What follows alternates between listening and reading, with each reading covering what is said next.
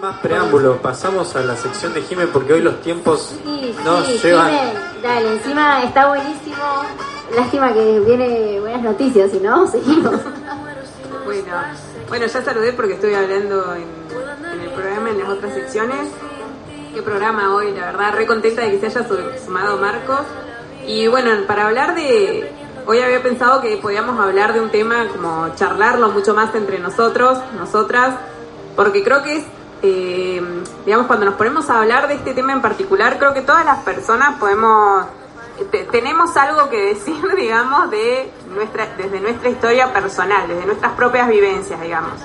Nos queda así poco tiempo, entonces probablemente vamos a seguir hablando de este tema el, el próximo El próximo programa, en la, en la miércoles, misma, se- la misma obvio. sección, sí. Básicamente quería, quería hablar de la belleza hegemónica, ¿no? La belleza, primero, bueno, ¿qué es la belleza hegemónica? ¿No? Si nosotros hablamos de belleza en sí, ¿qué es la belleza? También podemos como dar distintas respuestas, cada uno, cada una de nosotros, y básicamente por, por esto de que, bueno, la belleza propiamente dicha también es una construcción social. ¿Qué es lo que se considera bello, sí, bello, claro. en las distintas sociedades, en los distintos tiempos? eh, no es algo que sea la belleza, ¿no? Y también frente a eso hay distintas opiniones.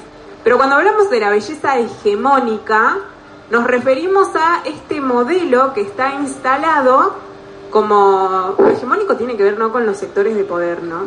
Entonces esto que es como que se instala como si fuese la verdad. Entonces cuando hablamos de la belleza hegemónica de las personas, nos referimos a estas formas de ser que deberíamos tener todas las personas, las mujeres, los hombres, todos, todas, todes, de, de acuerdo a estas ideas, ideas que están preconcebidas y que están muy relacionadas con algo que también vamos a desarrollar más en el próximo programa, que tiene que ver con, la, con lo que se puede denominar la, la economía del consumo, ¿no? Y también con, bueno, qué hacen los medios de comunicación, las publicidades para este, seguir reproduciendo y fortaleciendo este tipo de construcción de, bueno, cómo nos debemos, sobre todo, ver las personas, ¿no? Cuánto, las redes sociales igual tienen mucho que ver acá en esto de, bueno, qué es lo que venden nuestras, nuestra imagen. Y la, la idea también de pensar en cómo aún, si bien esto está por suerte cambiando un poco, digamos, todavía sigue como muy vigentes ciertas ideas que nos muestran modelos de personas que deberíamos ser, que son modelos bastante inalcanzables, ¿no? Respecto de, bueno, en las mujeres todavía como más fuerte que en los hombres, respecto de la delgadez, de cómo tienen que verse nuestras pieles, de cómo tenemos que ser eternamente jóvenes, digamos, entonces te empiezan a aparecer las arruguitas y, y te empezás a preocupar. Y poder pensar, bueno, la idea era, entre otras cosas también, como poder pensar en cómo estos estereotipos de belleza también rigen nuestras vidas y qué cosas hemos hecho en nuestra, eh, digamos, en nuestra historia, qué tipo de frases, qué tipo de experiencias hemos tenido que nos han hecho sentir mal, por ejemplo, con nuestro cuerpo, con la forma de nuestra cara, de nuestro pelo, porque es de determinada forma y no se parece en casi la mayoría de los casos a lo que marca este patrón hegemónico. Pero- Y además entonces, ¿qué hacemos o qué hemos hecho para encajar? ¿no? Este, traje un libro para, para compartirles acá a los compañeros que se llama Cuerpos sin Patrones y que, por ejemplo, uno de los títulos de los textos que aparecen tiene dice, eh, ¿cuándo fue tu primera dieta? ¿No? Como, como si fuesen como... Nada, como una pregunta que quizás varias podemos como hacer memoria y recordar y que desde a- siempre a una temprana edad y por qué y porque te cansabas de no encajar en determinados momentos. Y yo creo que da para hablar un montón, quizás después podríamos ver como bueno para hablar también con nuestros nuestras oyentes y que nos puedan contar, ¿no? Bien. Este, frente a esto, bueno, ¿qué tipo de cosas sentiste o sentís? Y a mí me parece importante porque yo, eh, bueno, que, que hablo de esto, que trabajo con estos temas que tienen que ver con desco- de construir, además de en este espacio que ten- tengo en la radio, en, en mi otro trabajo, en mi trabajo en educación y que también es un camino personal que vengo recorriendo eh, con el feminismo, digamos, también me cuesta un montón, digamos, siendo una persona grande, que, que soy segura de mí misma, que me quiero y qué sé yo, también me cuesta un montón. Entonces pensar por ahí cómo este tipo de cuestiones de la belleza hegemónica se te instala como en distintas partes de- de- del cuerpo, de la cabeza, y cómo es tan difícil también poder salir de ahí y poder pensar en nada, me parece importante también como poder pensarnos como personas que nos vinculamos también, bueno, qué cosas por ahí decimos, qué frases eh, charlamos y hablamos y cómo hablamos de las demás personas, por ejemplo, que también pueden ser nocivas en este sentido, ¿no? Las que es cotidiano encima, es claro. Cotidiano. Viste, es linda de cara, capaz si bajaría unos kilos y opinamos sobre esa persona. O también pensar, bueno, yo con 10 kilos menos, ponele, eh, sí estaría más feliz. ¿No? Como asociar también toda esa imagen y esa forma de verte, como si fuéramos o deberíamos ser todas también modelos repetidas, con un estado de alegría, de éxito, de felicidad, como que si de otra manera vos no podrías conseguirlo, digamos. Siempre fue en realidad más pensado, digamos, de un lugar más, hacia las mujeres, eh, como que también lo han padecido, por decirlo de alguna manera, las mujeres, pero ahora, este último tiempo, se puede ver que lo, en, los hombres también. Claro. Este, esto también es más frecuente, digamos, porque se animan a hablar, a decirlo, Claro, creo que se trata de un discurso principalmente machista porque opera sobre los cuerpos de las mujeres, pero al mismo tiempo nos deteriora mucho en nuestra propia visión de la belleza como hombres. En esto de lo que nosotros buscamos como bello, de alguna manera está totalmente influenciado por el relato hegemónico sobre qué cuerpos son deseables, qué cuerpos no son deseables, qué cuerpos están bien y cuáles están mal. Sí, totalmente.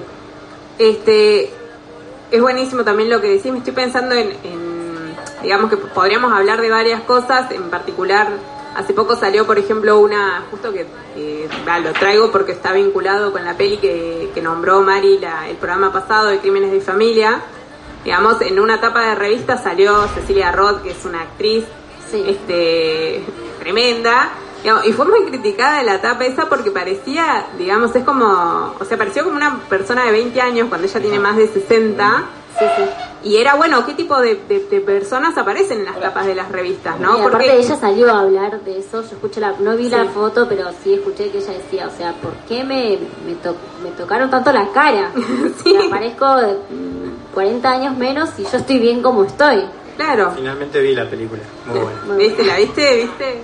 No, si Mari es, es tremenda las recomendaciones que ella trae. Y bueno, entonces creo que, que digamos, si, si, ponemos si nos ponemos a hablar, sí claramente las, las, mujeres podemos tener más experiencias porque, por ejemplo, en este sentido, que los hombres tengan canas, ponele, o que tengan pancita, bueno, en los medios de comunicación sí aparecen, digamos, en cambio la mujer se la cuestiona más por eso, ¿no? Pero sin embargo, sí, cuando estábamos viendo el eh, material que compartimos entre nosotros, que siempre hacemos eso también antes de, de para ir charlando entre nosotros y preparando el programa, por ejemplo, vimos cómo en la belleza en los hombres, digamos, lo que fue considerado bello a través de los años, también fue cambiando, ¿no?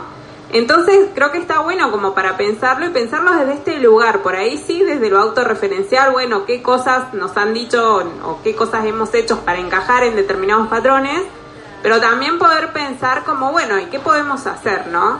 Como pensar en esas pequeñas cosas que parecen como tan pequeñas y que sin embargo a veces cuando las conversamos o las frases que decimos a veces a otras personas pueden hacer daño, porque también esto de mm, como el auto, la autoaceptación y que yo diga, bueno, yo soy así, me acepto con estos kilos, con esta panza, con lo que fuera, bueno, eso no quita que quizás algún comentario que alguien me pueda hacer me pueda hacer sentir mal. y el cuestionamiento en esto, ¿no? ¿Por qué la gente tiene que hacer comentarios sobre mi cuerpo, sobre cómo me veo? ¿Por qué?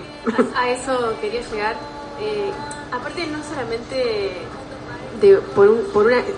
Generalmente es o porque estás muy gorda o porque estás muy flaca. O sea, si uno se pone a prestarle atención a la otra persona, es como que vos decís, bueno, ¿qué, qué querés que haga? Pero en realidad yo también te lo digo desde este momento de mi vida que ya estoy más grande, pero si sos más chico, yo te claro te duele y, bueno eso pues ya sabemos puede llegar a trastornos de un montón de cosas y, y la verdad que está bueno poder en, que lo que lo charlemos porque está eh, está bueno llegar a un momento en que también uno puede hacer dieta puede entrenar un montón puede hacer lo que quiera pero por uno mismo y sentirse bien con uno mismo como uno quiera. Eh, eso es lo que me parece que, está bueno que reconocerlo y, también aceptarse a sí mismo y decir, bueno, quiero entrenar un montón y porque me gusta, me gustan las endorfinas, me gusta sentirme bien de esa forma y si no te gusta... Claro, y también es eso, nosotras como personas de determinada edad, que ya somos adultas y qué sé yo, quizás lo, nos podemos acordar de anécdotas o podemos pensar en algunas cuestiones,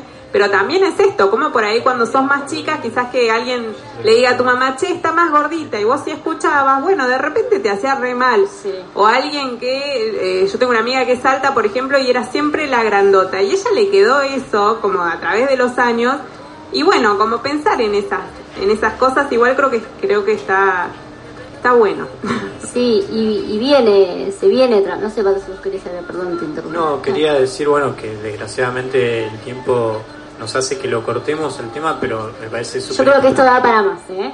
Lo seguimos el próximo miércoles, la verdad que sí, eh, iba a contar una, una experiencia, pero no por mí, pero bueno, eh, ya la vamos a contar el próximo miércoles. Hay que esperar al próximo miércoles para escuchar. Y estén atentos en el Instagram porque seguramente vamos a seguir este, subiendo información de este tema para abrir un debate muchísimo más profundo aquí en Viento a Favor.